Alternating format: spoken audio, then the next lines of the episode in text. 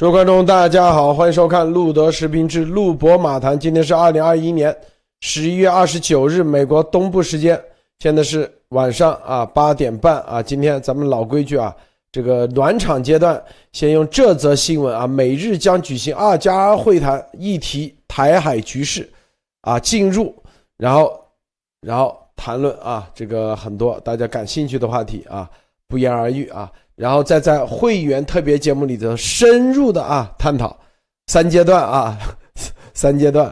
好，首先博博士给大家分享一下啊，这个你想分享的一些相关新闻。好的，好的啊，路德好，大家好啊！今天有一些新闻要跟大家分享啊。首先就是说一个挺重要的一个新闻啊，美国国防部啊五角大楼宣布啊完成了全球事态评估啊。这个全球态势评估就是说是关系到美国的这个全球军力部署以及全球的这个啊，比方说这个呃策略的这个转移，比方说热点地区的这个认定啊，这这些整个系列的东西啊。但是呢，这个里面跟以前的上一次的这种这个评估来说的话。呃，改变不大。首先有几点啊，第一点就是说优先印太地区啊，这个是我们在川普时代的国防部就已经是做出了一模一样的判断啊，包括一些海军陆战队的这些兵力变化，对吧？只就是那个角色变化，以及这个重返，就是说对于印太地区的部署啊，以及对于像中东地区的这个啊，就是撤军啊这些啊，所以说整个的这个啊兵力部署没有变化啊，优先地区还是印太。然后呢，是中国是国家威胁啊。啊，是是是是，还是呃，跟以前是上一次是完全是一致的。然后呢，还有对于澳大利亚和这个太平洋岛屿的这个基础设施的增加啊，这个兵力的增加这些东西啊，就是说要在这个太平洋岛屿和澳大利亚要进一步加强它的武备啊，甚至包括台湾啊。然后这个里面可以看出来，整个的这个美军的这个啊。对于全球态势的这个认识认知啊，并没有因为像总统的变化或者怎么样而产生质的变化啊。就是说，从川普时代开始到现在到拜登总统，拜登时代的这个美国国防部同一直是认为中共是全球安全的最大威胁啊。所以说，这个也是相应的美军进行这个啊布防的这个改变以及这个策略的调整的这个这个指导的这个呃。指导的这个方向啊，所以说这点上面来看，还是在往这个方向再继续进行啊，这是第一条。然后第二条，今天网上有一条消息，很重要的一条消息啊，就是说是一条这个视频，这个视频呢是很很明显是用一个手机，是竖版的，是手机拍的一个这个监控监控录像的一个这个呃回放啊，这个呢是当时这个伊伊丽莎白女王号上面的这个 F 三十五坠机。的场面啊，今天已经出来了。然后这上面可以看到那个那个那个那个啊，显示器上面还贴着 visual surveillance，对吧？所以说这个就是说完完全全可能就是在伊丽莎白女王号舰上的这个啊监控摄像的这个回放看出来的啊。可见这个当时这个 F 三十五这个驾驶员这个飞行员是极力的想把飞机停下来啊，就是说他发在启动以后发现我们刚才说了那个防雨布的防雨那个护照的事情啊。然后想极力把飞机停下来，已经飞机已经在减速了啊，越来越乱，越来越慢，越来越慢。但是因为跑道不够长，大家也知道这个是航母啊，因为前面是大海是吧？所以还是在到了这个啊飞行甲板的尽头没有停下来，掉到海里了。但是在最后一刻啊，在飞机往下栽的时候。这个啊，飞行员弹射跳伞啊，成功的弹弹射跳伞，所以可见在这个里面啊，危机处理这个方面的话，这个所飞行员的这个素质以及这个啊，像弹射系统这个素质，大家要知道，在这种这个低空低速的这种时候，弹射其实是很危险的啊，因为一不小心你要是弹上这个这个高度不够或者怎么样的话，伞打不开的话，那飞行员。飞行员必死无疑啊，所以说，所以说，在这个时候可以看见，这个整个的这样的一个技术上面来说的话，没有任何的问题啊，所以呢这个调令操作也没有什么。但是我们我们在这个里面跟大家分享了，人为因素还是这次事故的这个主要因素啊，所以我们也就是看到为什么我们要，就是各国的军方都在加强条令的审核。核心的条令的制定，来杜绝呃避免和杜绝这种人为因素的造造造造成的事故啊，所以这也是我们可以看到的一个非常非常啊，就是啊，呃，就是啊惊惊险的这样这样的一个镜头啊，也给大家提了个醒儿啊。好的，路德，马蒂娜分享一下。好的，路德先生好，莫博士好，各位朋友大家好。嗯，今天我分享几条，一个呢就是呃。刚才波波师也说到，就关于这个中共的威胁，各国都在进行着非常严谨的、非常严肃的准备。就在三天前，啊，有那个日本的首相岸田文雄，他曾经在他的那个日本陆上自卫队的检阅仪式上面就说，呃，一定要呃不排除日本的所有的选项，就是包括对于对方的基地的攻击能力也一定要准备好。嗯，然后在今天呢，就是澳大利亚的总理。莫里森他就表示，面对着现在这个争强好斗的中共，澳大利亚是承受不起在国家安全方面下任何的赌注，所以在国家安全问题上是绝对不能软弱的。嗯，而且呢，他认为他比较认同的就是，呃，台湾将是北京统治这个地区的第一步。呃，那日本的首相呢，今天又跟着欧洲理事会的主席进行了二十分钟的电话通话。就是深入的探讨了关于日日本和欧盟之间在印太地区的合作的这个问题，他们就探讨了关于呃数字啊、网络领域啊、绿色还有新的资本主义领域的这些合作。他们在他们的对话当中，就是日本和欧盟的对话当中，也谈到了关于中共和朝鲜的这个威胁的局势。另外的一个呢，就是关于北京冬奥会。就虽然现在大部分的国家对于北京的冬奥会都是持有这种说不明的这种表述，然后中共官媒在这个时候就首先跳出来先发制人定性了。环球时报现在跳出来说，新冠疫情现在防控呃形势非常的严峻，而我们中国没有邀请，呃没有大规模的去邀请外宾来出席奥运会，呃没有邀请他们来到现场。啊，说中国从未向，特别是从未向美国的政客发出过出席今呃明年的这个北京冬奥会的邀请，所以所以啊，环球时报这边定性就说，呃，西方的政客他们联合来抵制这个冬奥会，是在根本没有收到邀请的情况下自自己做出来的一些事情，啊，所以呢，他们就呼吁说啊，请你们不要自作多情，不要自我炒作，也不要在那边哗众取宠了，啊，就说。就说这个冬奥赛场啊，它是一个运动员的切磋技术的一个竞技场，不是政客在这边拼杀的角斗场。这个是环球时报说的。呃，那呃，唯一让这个中共这段时间又有一点开心的呢，赵立坚他在星期五的例行记者会上面宣布说，啊，非常开心，这个普京他会接下来要参加北京的那个冬奥会的开幕式了，说这个是两国元首冬奥佳话要开始去续写新篇章了。那关于世卫对于这个新的病毒，就是关于这个 Omicron 这个病毒啊，世卫现在谭德赛又来出来宣布了。就最近谭德赛一直都在做一件事情，就是到处呼呼吁关于一个新的呃流行病，什么叫做全球流行病协议。然后呢，他现在出来说话呢，他说现在这个变体出现了以后啊，突出的是我们的这个全球的环境是越来越危险啊，又危险又不稳定。那他说，也许这个恰恰就说明了为什么世界需要一个新的流行病协议。他说，这个就是呃，一方面呢，现在有可能需要一个新的流行病协议了；另外一方面呢，说明要加快疫苗的接种了。我们都知道，这个很多人感染都是全接种过的。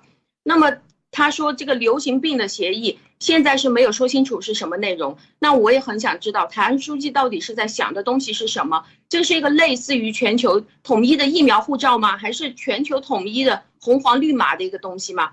嗯，谢谢鲁德先生。啊，这个呃，日本媒体说啊，美日啊，你在将在一月份举行啊，美日的二加二会谈。什么叫二加二呢？就是美国方面啊，这个国防部长加这个国务卿一起啊，然后呢，日本也是外长。加防长啊，一起，这叫二加二会谈。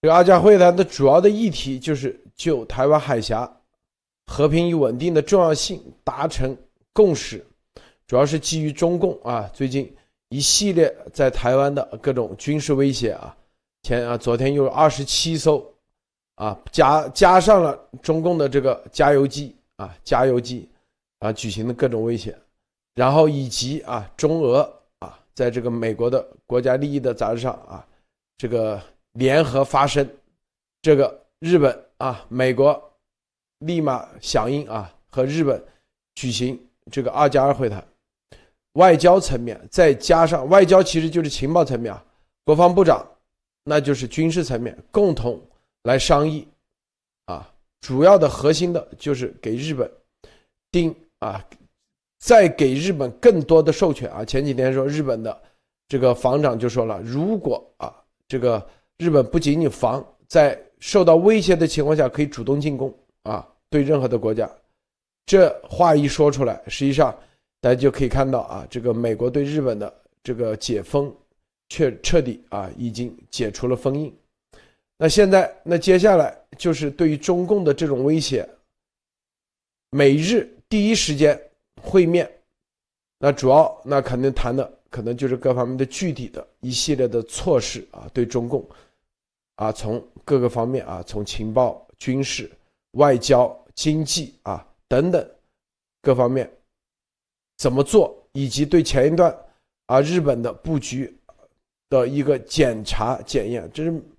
这西方啊，这个日本脱亚入欧，脱的是啥？入的是啥？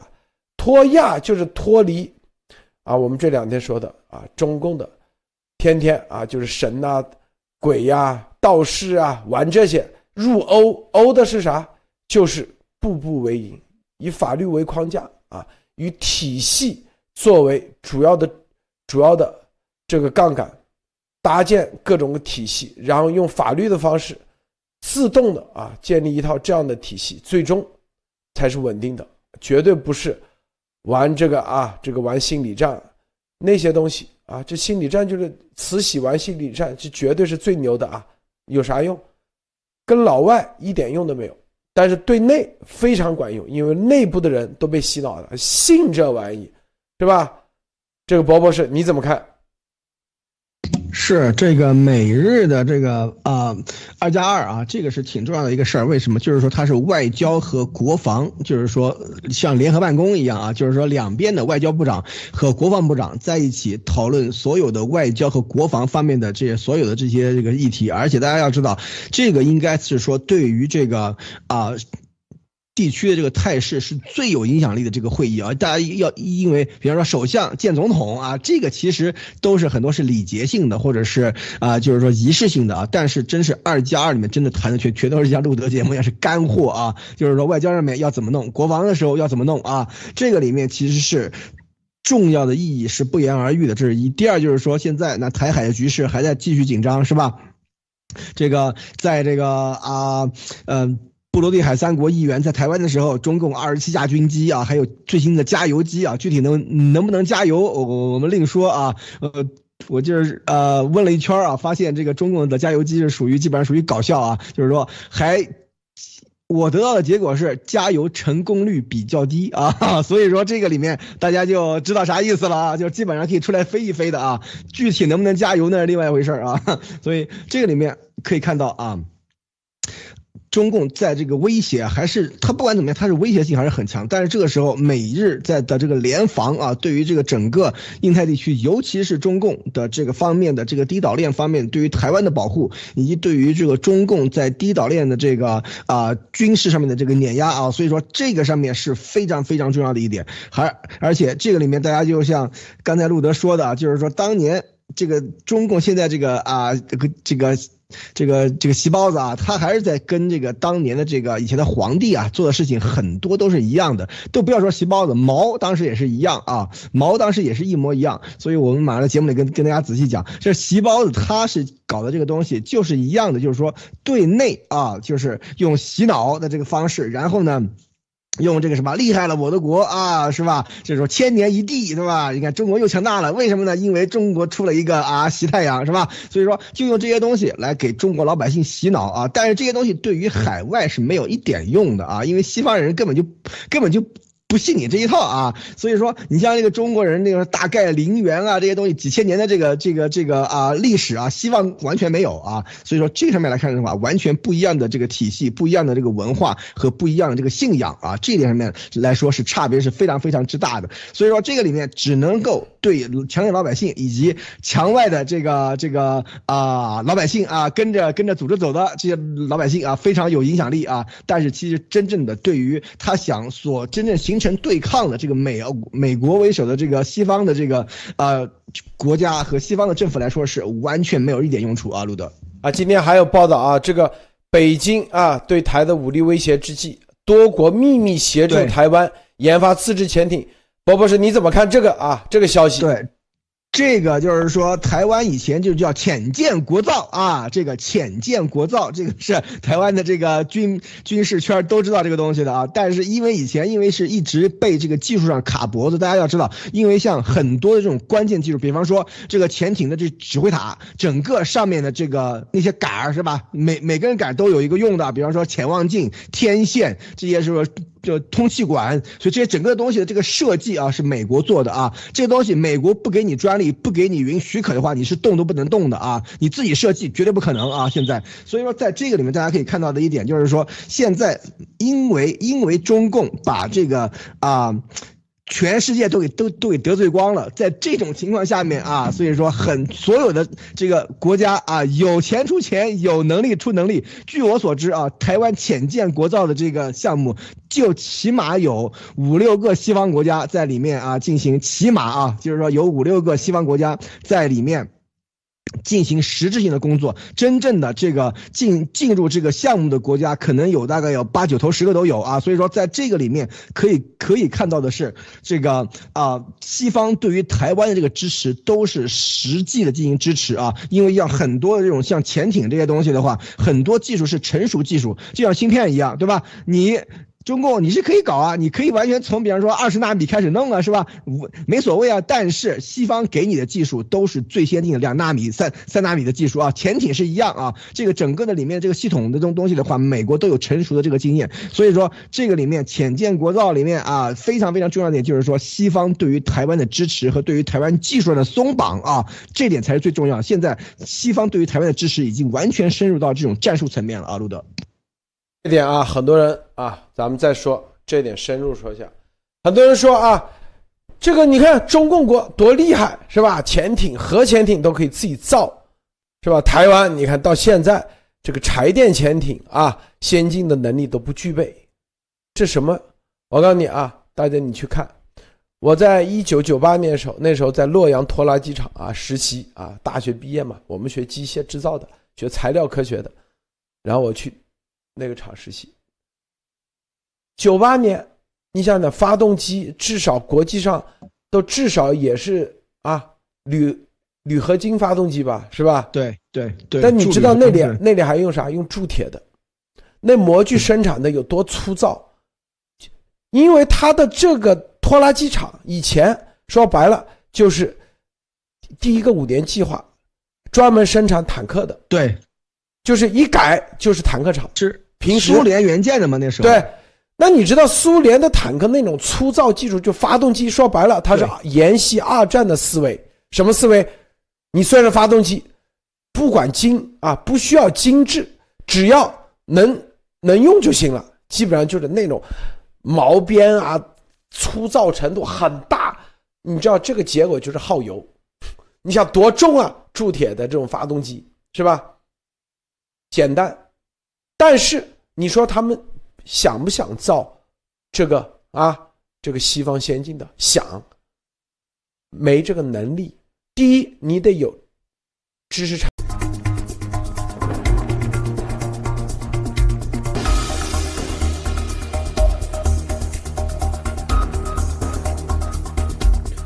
诸位观众，大家好，欢迎收看路德视频之路博马谈。今天是啊，咱们第二次直播啊。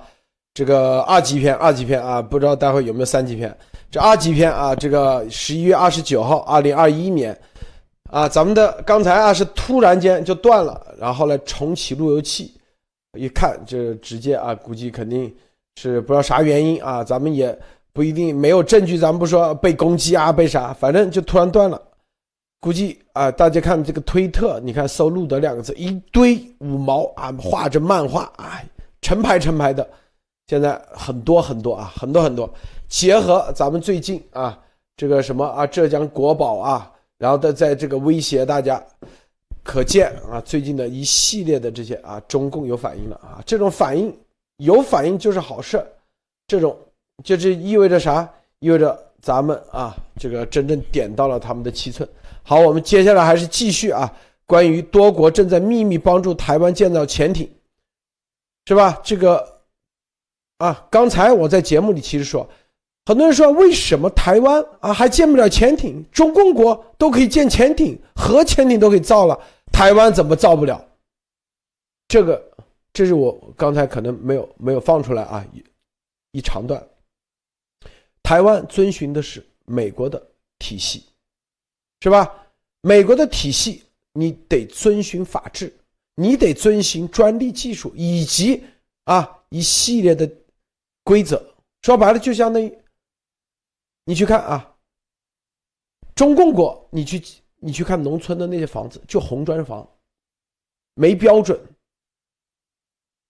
这个线裸线往墙上一拉，是吧？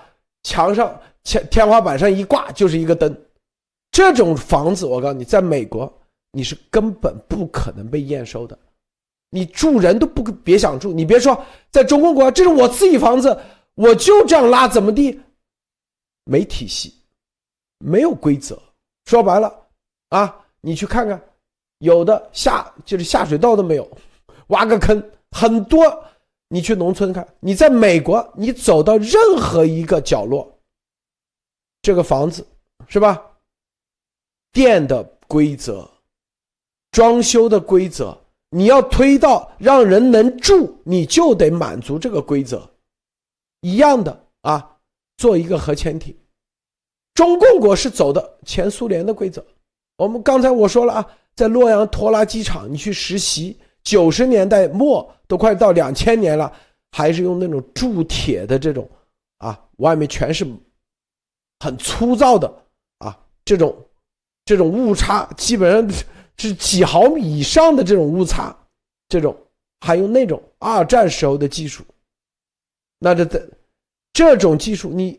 就是你生产一个东西，你在美国，你根本，啊，你别说推向市场，估计质和质量安全的这个证你都拿不到，你不可能推到市场去。台湾也是一样，你说要造一个像中共国能用啊，啥都没有，就跟你这盖个房子一样，是吧？啊，这个农村的裸线走着能用的，台湾能造不出来吗？他造的潜艇。我告诉你，和中共国造就不是一个标准的东西。但中共有些地方很讲究啊，比如说啊，造地宫、造皇宫，它绝对讲究。但是很多方面，它根本没有体系。这就是台湾、印度。很多说，你说印度、台湾，你以为它如果按照中共的标准，它能造不出来吗？绝对造得出来。但是，它按照的是啥？国际标准。潜艇也有国际标准，你造的核，哪怕是柴电潜艇，你最终你是要跟美国对接的。回头别人说，哎，我对接，你得具备跟我的标准，你必须得要结合啊，是不是？比如说，就相当于你说你开搞一个车 F 一赛车，跑到 F 一赛道上，你都说白，你开个夏利，谁跟你去？别把你你把别人车给毁掉去，你破夏利，是不是？你得按照别人的标准造出 F 一标准的车，你才可以上得了赛道，你才可以跟别人合作。一样的，国美国的国际体系就是你要跟好，你你自己造个潜艇自己玩也可以，但是你要融入美国的这个体系，是不是？信息共享是吧？各方面你必须得具备安全标准得到位，你得让美国的，是不是？比如说啊，美国的军事专家到你潜艇这指导，你回头说你，回头说你这个潜艇这个也没有，那个也没有，是吧？谁敢啊？这就是啊，台湾的潜艇的标准比中共国高很多很多。伯伯是这点，你认不认同？对对，台湾的潜艇是美美国体系啊，这个就是说美国的潜艇已经全部实现核动力化了啊，很很早以前就已经全部是核动力化了啊，就这样，这个连俄罗斯都做不到啊，因为这个需要的投入以及需要的这种技术储备啊，其实是非常非常高的啊。现在就是说，因为美军，因为西方的这个潜艇的话，真正的这样像这个啊，就是柴电潜艇的这个推进性的话，德国像这个啊，瑞典。对吧？还有这个法国啊，这些都很厉害啊。所以说，像这个里面来看的话，这些国家国家还有当然还包括英国啊，这些国家对于台湾的支持，可以让台湾造出世界第一流的这种这个柴电潜艇啊，就是世界第一流的这这种这个常规动力潜艇。所以说，这个是来说的话，台湾的这个起点是非常之高的啊。当年啊，中共是跟着苏联后面混的啊，大家一定要知道，就像刚才路德说的这种洛阳拖拉机厂，对吧？这些都是当年苏联的援建项目啊。然后这个东西做出来了以后，我怀疑这么几十年都没怎么改过啊，就完完全全是按照苏联的那个东西一脉相承下来的。对。但是后来跟苏联关系搞僵了以后啊，到了这个文革，文革的咱咱又不说了，一塌糊涂。到了这个改革。开始改革开放以后，八十年代的时候想和美国搞好关系啊，就是说想。摒弃苏联的体系，去开始接入美国的体系啊！当时其实已经搞得就是说有点起色了。比方说，大家可能都还不知道，中国有两艘这个驱驱逐舰，装备的是美国的 LM 二五零零燃燃气轮机啊，所以这这是美国这个西方所有军舰的标准装配啊。但是只有两艘，为什么呢？八九六四啊，六四过以后，所有这些合作完全就是说停掉啊，就是永远。不可能再有啊军事禁运，所以说从这边来看的话，中中国就是说想在八十年代的时候加入美国体系，结果没搞成啊，当时当时当时。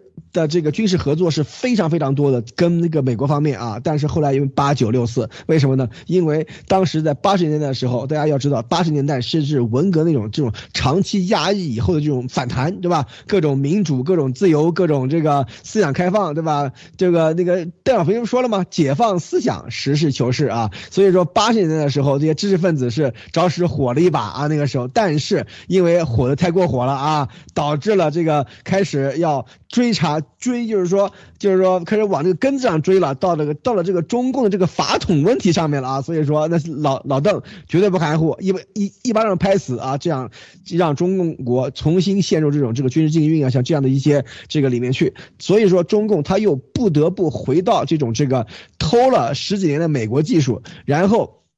又在以前的这个苏联技术上面杂糅出来，搞出来自己的技术啊，然后这套东西就是说可以说是邯郸学步，啥都不像啊，既不是这纯正的这种苏联的这种前苏联的这种技术，也不是这种这个美国的这种技术啊。大家要知道，因为俄罗斯它是继承前苏联的这个水平，它的这个这个电子设备啊，它不行，知道吧？但是呢，俄罗斯它又有这种这个很厉害的这种这个啊模拟电子技术，它数字电路不行嘛，它的这种模拟电子技术。非常厉害啊！他他就就算他这样，他也能把他的核潜艇、把他的这个导弹、把他的这个战机啊，搞得跟美国能够啊一不相上下啊！咱们以前都说过那个什么雷达对吧？烧死这个兔子的事儿啊，这是真的啊！这不是开玩笑，是我我是问过的，就是说，因为大家要知道，美军他是用这样，他是用这种这个非常高级的这种这个。信息处理芯片，知道吧？像这种这个这个这个，就是说这个信信信号过滤啊，信号处理，像滤波器啊，像这样这种这种这个电子处理芯片的话，它能够把这个啊。这个雷雷达的这个能力啊，提高的很高。但是苏联呢，前苏联的技术就是说啊，这个力气大，大力出奇迹啊，就是把这个雷达功率啊做特别大。所以说大家都知道，雷达就是微波啊，就是大家这个每家家里用的这个微波炉里面都有都有那个波导管啊，就是雷达一个雷达器件啊。所以说是从雷达上面来的啊。所以说雷达它它就是微波。所以说在这个。前苏联就是俄罗斯的这种这个战机啊，它的这个雷达功率全开，是当年哎那个米格二十五对吧？它战机的这个雷达功率全开的时候，前方的这个鸟啊什么的都 都能被烤死的啊。所以说这个就是说苏联的前苏联的这个体系军工体系和美国的军工体系走的是完全不一样的路啊，这点可以看得很清楚。所以说，但是呢，中共它夹在中间是吧？所以说，就是说邯郸学步啊。驴不像驴，马不像马，结果就是东偷一点，西偷一点，东偷一点，西偷一点，搞到现在这个样子啊。然后现在来看，台湾是典型的这个美标啊，美国的这个标准开始继续前进啊。所以说从这面来看的话，这个是非常非常重要的一点啊，路德。你看这里头啊，咱们就直接啊，由于刚才这个路由器的原因，浪费一点时间，咱们就直接进入啊，这个这个大家关心的话题啊，怎么进入？你看，首先你像脱亚入欧，日本脱亚入欧，脱的什么样的亚，入的什么欧？脱的亚就是啥？就是啊，中共现在啊，习神以及中南坑那帮人在玩的这一套，核心就这个。欧是啥？就是你像，就是现台湾进入到美国的体系，就造啥东西，你是用法治，是不是系统、体系这所有的东西啊？当然了，还包括各种体制。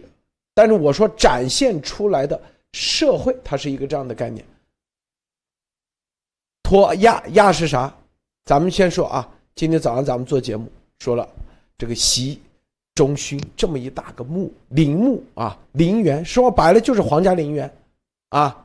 因为大家看啊，古代它都是有标准的，呃，就是中共国啊，不是中国的古文化，你看搞这些东西没标准啊，什么飞机啊这些东西都没标准，但是搞这些皇家东西它有高。就就就北京介绍，哎呀，讲究是不是？波波是，你知道这讲究两个字，你你看，他搞这些玩意他不讲究，比如说那天什么驱逐舰或者航母上，是吧？直接放着那些那些桌椅板凳或者那些装修的很精美的，这他某一方面他很讲究，哇，这里一定要放个雕塑大理石的，但是。他根本在舰舰艇上放这玩意，他就是胡来。但是他就讲究，所谓的讲究就是八旗子弟。你看我穿的这个丝绸啥，这里是一条龙，你是一条凤，别人是啥啥，这就叫讲究。这方面特别讲究，讲究的啥？我们今天早上做节目，出去你是八抬大轿还是十六抬大轿，规矩不一样，这就叫讲究。你坐的桌子是吧？你到底是是不是用你你坐的桌子是吧？以前说这个八个人的桌子，后来桌子多大啊？你的座位你到有没有把手？把手上是啥样的？雕什么花？这都叫讲究。你这碗筷用的都讲究啊！你这碗是吧？透不透光啊？瓷器，你这筷子，这都叫讲究。再落实到啥呢？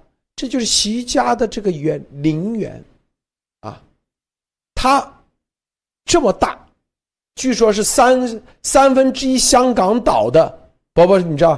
三分之一香港岛的面积，两千多万平方米，两千多万平方米啊啊，是两千多万吧？三分之一香港岛的面积。这就叫讲，你敢称这个？说白了，这就是火山口啊！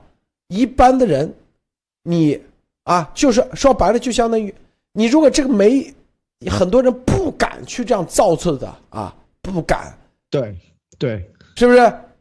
这为啥喜敢？因为有一个道士跟他算了，你这就是真龙天子，真龙天子，对呀，你是真正的天子，未来啊。千年，这就是为啥丫头说千年圣君。说白了就是你要你这习家未来是一千年的，你必须得啊，祖上得有个这个大的墓放在那里，才镇得住，是吧？习，那那说这绝对啊，习一说哎是哦，然后我跟你说啊，这个讲究很多时候中这个托亚的亚是啥？我告诉你，你想这个道的佛啊，咱们先说道。你知道道道家靠啥吃饭吗？你啊，第一他会背一些啊这个咒，就像那个佛家一背这个大悲咒，咵，哎，你专业专业啊，你是专业，是不是？然后你还会背楞严咒啊，你很专业，楞严咒比大悲咒多很多嘛，是吧？专业啊，你咒这么多，一说咒，哎，这就是平时。天天啊做的功夫啊，天天要记得这些东西，因为你要知道啊，和尚赌这和看和尚专不专业，就看他会不会背这些咒，因为有的咒越多啊，次数越多，哎，一看哇，楞严咒都能背，一定是修行道家的啊，这是第一。就比这个道家那一样的，也是会画各种符，丫头家里有一个。观音像啊，观音的一幅画，画上全是符，十几个符，啊，就是道家就第一啊，这你会不会画这些符？这些符。第二，第二是啥？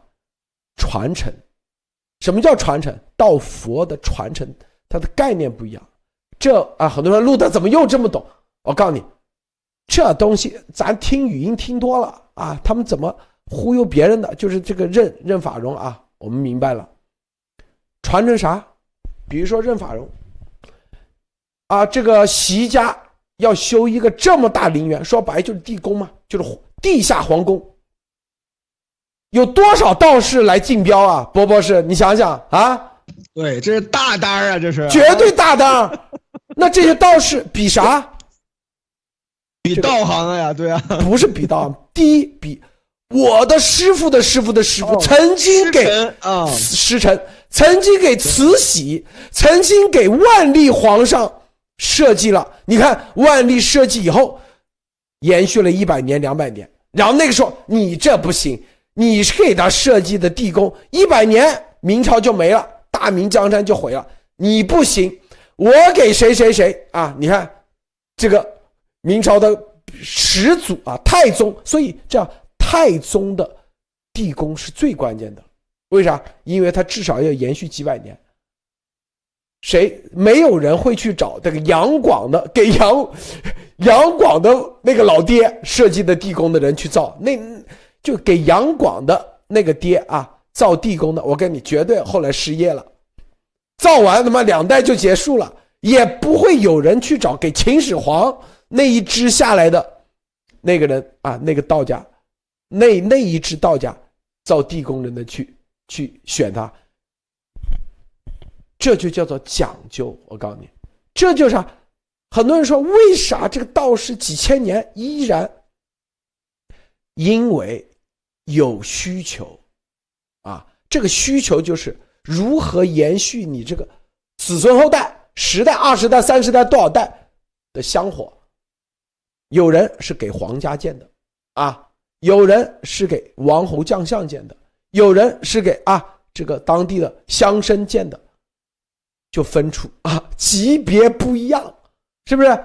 我看到咱这个这个铁木真的完了，这个给那个啊给习仲勋写的。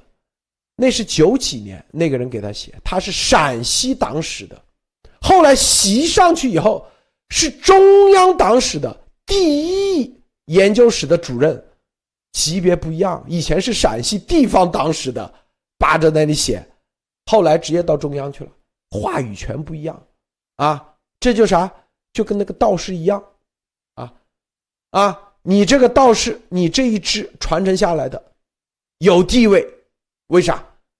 给皇家建了这么多啊，别人都延续了多少代，牛，这就是啊，大家去研究任法荣那个，你去看，这就是啊，这就是在这方面，你看这所谓的亚和欧的一个最大的区别，就是追求这玩意，习所谓的中华传统文化啊，结合习思想，中华传统文化就是追求这玩意。波波是，我先说到这啊。对，这个真的是啊，可以说是中华传统文化里面最糟粕的一部分，被习发扬光大啊！大家一定要知道。但是大家要中共啊，他们他其实是一帮这个，怎么说呢？我不是说看不起劳动人民啊，但是中共的这个水平真的是不高啊。当时老毛对吧？老毛他自己也就是个是吧？图书管理员出身是吧？而且。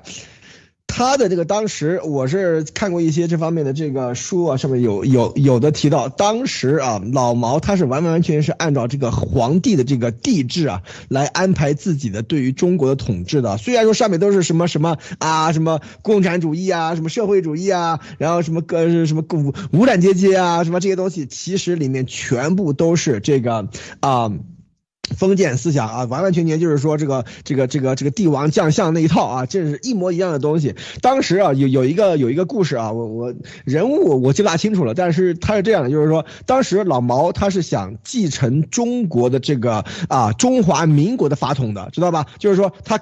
就是说啊，一九四九年以后，中国的这个啊名称不改，还叫中华民国啊。如果是真是那样的话，那到后来就后来到麻烦了，这个台湾就台湾台湾就没法弄了，对吧？但是那个时候有一个清朝啊，清朝的留下来的一个遗老遗少，就是一个老老老人家啊，就是说跟什么张澜什么的都在一起的，对吧？那个老头儿，对吧？他就讲了一句话，让毛泽东就改变了这个整，就是说继继承中华民国的这个国号的这个啊。这想法，他他他讲了，他讲了一句一句什么话呢？他就说啊，跟那个跟老毛说，如果不改国号的话，那就没有太祖武皇帝了，知道吧？所以说，就这一句话，就让老毛把下决心把这个国号改成中华人民共和国，他自己是太祖武皇帝啊。所以说，从这面来看的话。中共的这些人啊，他都是完完全全的，都是迷信思想啊，这些东西都是非常非常的深重的啊。咱们那邓邓的稍微好点，邓的骨灰都撒了嘛，对吧？哪都不留，对吧？邓邓是不要，然后呢，江和胡呢，那就那更不用说了啊，根本就不算这个这个这个核心圈这个当时这个上三旗的啊。然后到了习这个时候，因为习自己的他就是书读的不多，所以说他就特别迷信啊，这个人啊。所以说从这点来看，大造陵园呐，这个。啊，这个啊，求求仙问道啊，所以这些东西搞起来啊，是完完全全的非常非常接地气啊，是要大力的发扬中华传统文化，就是这些。而且，一旦有这样的话，就开始有这些道士啊，这些东西投其所好啊。但是是吧，要对吧，舍不得孩子套不着狼，对吧？要玩就玩大的，对吧？然后把嗯。就是说这些东西忽悠的习总一愣一愣的啊，所以说从这面来看的话，这些东西传统的糟粕里面的东西是糟粕中的糟粕，却被习总这样发扬家族师这样发扬光大，真的是中华民族的悲哀啊！其实大家可以看看为什么我们这样讲，就是说中华文化它的传统糟粕里面有一点，就是说它要身后要厚葬。知道吧？但是呢，他是对于人活人活着的时候，他他倒不是那么看重，知道吧？你看很多那个乡下的那些那个呃里面，比方说这个老人。是活着的时候对他也不怎么好，对吧？吃的穿的什么这些东西都是无所谓，对吧？就是好老人一旦去世的话，所有的人都在那里啊，大操大办，就要显示自己孝顺，然后各种各样什么什么什么什么，用各种各样的什么纸马、什么什么金钱啊、什么什么什么被子啊、什么棺材啊这些东西，把大操大办。为什么？就是要让周围人觉得自己是个孝子啊。所以说中国人他是这样的搞法，然后就造成这种这个厚葬这样的这种传统啊。你看我们到西。方，比方说大家去过伦敦的话，可以去看那个什么西敏寺，就是说威斯敏斯特教堂啊。这个里面英国的所有皇帝啊，从亨利几世一直到伊丽莎白，伊丽莎白。一世女王啊，全部在那里面躺着，在所有的皇帝就那么一方那个棺材，大理石的或怎么样，上面一个雕像，里面那个棺材里面最多是一把剑，或者是一把圣经，或者是一副铠甲。如果是武皇帝的话啊，所以说这就是中西方文化里面最大的一个区别。你去一个威斯敏斯特教堂，可以把英国所有皇帝全看个遍啊，他们的坟、他们的墓全在那里。所以说这个里面可以看到。中西文化的巨大差别，什么样的东西是糟粕？你像习这样搞的话，他完完全全就是把这个中国文化里面最应该摒弃的那些东西啊，把它给捞起来了。为什么日本要脱亚入欧？它主要脱的就是说，在传统儒道文化里面的这样的这种这个糟粕的东西啊。所以说，现在日本为什么它能有今天的这种成就和发展的话，跟这个是其实有很大关系的啊。路德，我刚才说的这好多人路德懂，路德根本不懂啊。这个我说的啊，说白了就是干货，就是啥，你搜网上也搜不到，这啥？就说白了，听他们怎么忽悠，听多了，然后给现在，啊，用咱们半专半业余的东西啊，给大家来说一下，告诉大家，他们搞这玩意要考虑这么多，原来挑个道士都得要考虑这么多，啊，还有还有啊，这里面就是你要知道这个道士。因为中国是吧？中国几千年，它就几个体系，有体系什么体系？第一，家族体系，一百一比就是比族谱啊，比你家里父亲啊、爷爷做个啥，祖上做个啥，这就是啥？就是玩家族这个体系。因为你祖上很成就，你继承了你祖上的什么什么什么，哎，你就了不牛，是不是？就是这个体系。第二个，祖上啥都没有的，赶紧去拜师傅 伯伯是是吧？啊，就拜师傅嘛，出去对，不敢走江湖，啥都拜师傅，就师傅的体系，师傅。所以道士是典型的，就师傅体系，因为入道士的一定家里头不咋地，是吧？入的道士，那就是啥？因为你吃饭是靠的啥？你你的师傅的师傅的师傅这一支线，所以你才能混到饭吃。同样，这个体系里头，你就得给你的徒弟，你也得考虑。说白了，啊，这个走族谱的啊，走家族的这个体系呢，它就是啊，这叫做要王侯将相是，是吧？那走这个道这个体系，那比的就是你给谁服务过啊？然后啊，这个道士说啊，你祖上的谁给过一个这个将军或者是这个宰相服务过？然后走到你这一代，你给皇帝服务过哇？那啥概念？那你的这个弟子们以后吃饭都不愁了。等你一一死，是吧？这个弟子说，我的师傅。可是给习仲勋的墓啊，所有的都那个，你想想，就打着这招牌，底下有多少人找他呀？是不是？他这一支就是他这一支底下立马招人啊，就是说白了，有多少徒弟能招多少徒弟，徒弟都是大供的，孝顺的，对，有多少公司一样啊？这是对，所以你要知道这一点啊。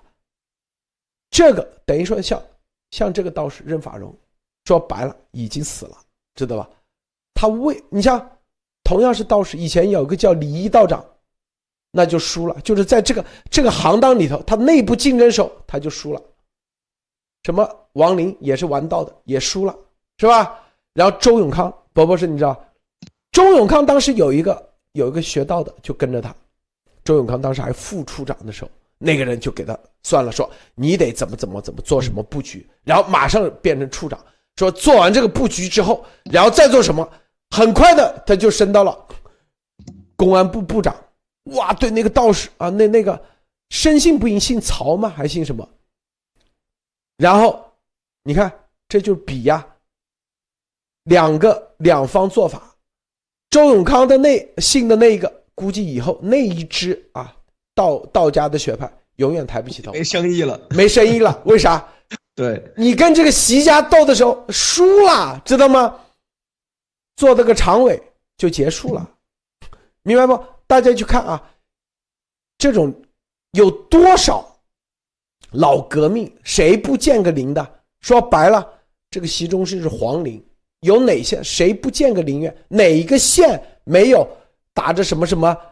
啊，这个什么纪念陵园的那种多的去了，但很多的这种陵墓最终啊，没两代或者第二代的时候就被双规了。比如说像薄熙来，很多人说赶紧看薄一波的陵墓到底是谁建的，谁设计的，那一支估计结束了，是不是？波波是啊，这就是比的这。我告诉你，我说的这都是啥？都是他们在谈论的时候。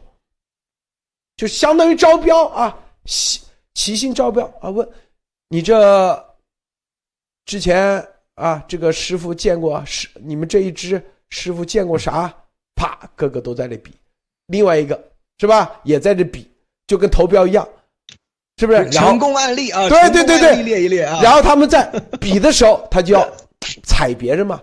你看那个搏一波加的不行啊，呃，那个搏一波还没有那个，还有公开辩论，对，公开辩论。你你看搏一波的那个墓设计的就不那个，他以后一定会很惨，因为在二，因为零零几年嘛，那时候零五年、零六年别人还没倒嘞，知道吧？啊，周永康他家的那个，啊，他祖上那个有问题，到多少都是玩这玩意招标。我跟你招标的时候，因为我咱听了这语音吓死了，原来。这这行当都这样玩的，知道吧？咱普通老百姓哪会知道？咱如果说白了不去听这玩意，路德会知道吗？路德跟大家大伙一样，都是普通人。听完那以后，我知道原来这行业这行当是这样招标的，是不是？伯伯是，说一下。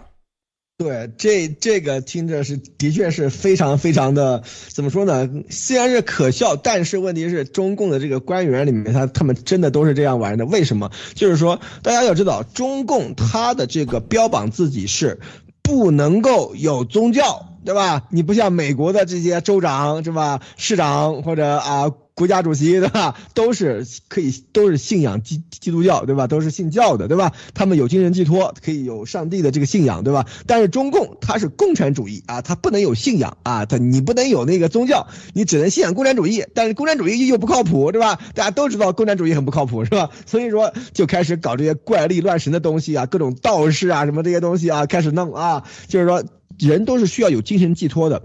你像这个刚刚才路德讲的这个周永康这个例子，我是听说过的，就是说在很多的这个官员里面啊，他们都是有这些什么道士啊、什么和尚啊来帮他们出谋划策啊，这些人都是行走江湖，行就是说出世入世这这种行走江湖，他们对于人的人心的这个把握其实很准，他们有的时候讲的一些东西的确是有道理的啊，就是说，但是。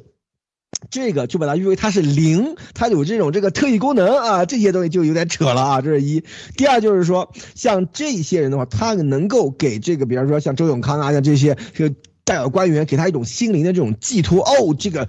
这个师傅说了是吧？他能够这么做，那我这样做应该没问题。所以说他对于他这样他所做出这些事情的这个信心啊，就会比较足，知道吧？所以说这个里面就是一个一个一个反馈过程啊，就让这种这个啊迷信思想啊根深蒂固，对吧？所以说就像你就像这边嘛，都是很多人都是啊，就是就荣耀归于主，对吧？都是归于上帝，对吧？然后这边然后周永康这边啊，就是荣耀归于李道长，是吧？所以说这些 都是这样子搞的啊。所以说这就是这。是一个非常可悲的一个东西，大家一定要知道啊！这这真的是啊，路德。待会儿我们再深入的说啊。另外一个事情更加有意思，我听完以后啊，马蒂娜你怎么看？是就是刚刚听完两位说的这个意思，就是说他们的这套道家的体系，他是也是搞的这种世袭制，而且是吃的祖上的大锅饭，就是去比你的上面的这那个这个师傅他。他之前给谁修过陵墓？然后修完了陵墓以后，那个王侯将相他之后的子孙后代，在在后面的这个呃呃生活当中是过得怎么样？如果是过得非常好，或者是给这种皇帝修过的话，那其实他之后的这个弟子，只要是他这这个系列谱系后面的弟子，不管他有没有呃，不管他灵不灵，不管他画符画的好不好，他就都可以一直吃这个大锅饭吃下去了。我我觉得中共的体系当中这一套用来震慑对方，它肯定是会非常好用的，因为在这一套里面，大家其实心里面都是有鬼的。整个中共体系就是一种依靠侥幸上位的这种感觉，就是依靠不停的背后捅刀啊、内斗啊这样爬上去。尤其逆选制，当你在这个逆选制当中的时候，是一种非常神奇的感觉。就是你和其你和另外的几个人一起在竞争这个岗位，你们都想往上爬，然后你会看到你什么事情都没做，什么话都没说，你看到身边的那个人他比你更厉害，然后你再看到另外一个人他比你更有实力，更加激情澎湃，没几天他们两个都被抓起来了，然后这个就是逆选制，那么就所以呢，为什么？因为他选的就是叫做犯错少的，谁犯错少谁就可以上位，或者是谁傻谁就可以上去。所以在这样的一个逆选制里面，人的感觉是非常奇怪的，就觉得我什么都没做，为什么我升职了？就像习这种靠了一一帮，就是他在一帮这种老谋深算的人当中，每天都在这里充二愣子，每天表演就是傻乎乎，每天跟着领导就在旁边装傻装呆，然后胖乎乎的在那里走，然后让别每个人感觉他是无欲无求的，好像没朋友的这种。那至于像他这种，他自己亲身的体验应该就是。我这样做，我已经被扶上了大位了。那我自己是很多时候是想不清楚的，想不通的。为什么我这个样子可以这样升得起来啊？那么就只能是归功于这些非常，比如说是道士请的特别好啊，或者是什么。那你当你拿这套道士特别好，比如说是席琳请的这个道士特别特别好，你看他们祖上啊给谁谁谁做过，都是呃光宗耀祖了，整个一个一个呃这个家子。从上到下，每每一个人都是飞黄腾达的，这个大家也都会相信，因为这个是一个逆选制，所以他现在依靠这一路这样这样的办法爬上来，如果现在他不继续走这套邪的东西，那他还能走哪一套呢？这套是他走了一辈子非常成功的这套，所以他现在接下来肯定也要走的也是这一套特别邪的这个东西。那当他是这种靠侥幸上来的，呃，这种就是皇帝的话，接下来在这个国家里面应该走的全部都是这种感觉和邪的东西了。谢路德先生。这个啊，这个刚才说老说啊，习难道只信道不信不信佛吗？波波是，你知道佛他信应该是藏传佛教吧？不，我告诉你啊，你知道佛教玩的是啥吗？啊，我是听完以后我才知道的，原来是这样玩的。道忽悠这些啊皇家，这所有的就是地宫。佛的忽悠的是啥？你知道吗？啊？给你建庙，庙啊，对，建啥庙？未来啊，朝拜烧香的习神庙，知道吗？啥意思？你像现在啊，这个很多啊，什么岳飞庙，什么关飞啊，关关羽庙，关羽是吧？很多庙里都有，是不是？对，甚至啊，一些什么呀，这个佛佛啊。佛教里头啊，之前的历史上的一些，比如说六祖，这不都已经成佛了？这啥？他们是玩的这一套，就是我可以把你，要么就是袭太上皇，袭神，最后啊，用个大和尚方丈给他作证，告诉大家，啊，这是得道的高僧。真正的啊，就跟那个这个观世音菩萨下凡，然后底下个个都是烧香拜佛。庙庙堂的庙堂，这所以你看啊，这个地宫一般是道家有话语权，建这些庙堂都是佛家话语权。又掉了吗？你知道吧？为啥？因为他们这个体系，知道吧？说白了，因为很多寺庙一搞就是一千年放那里，一千年的寺庙，你平时谁有这个啊这个经验？那都是因为我之前认识很多大和尚啊，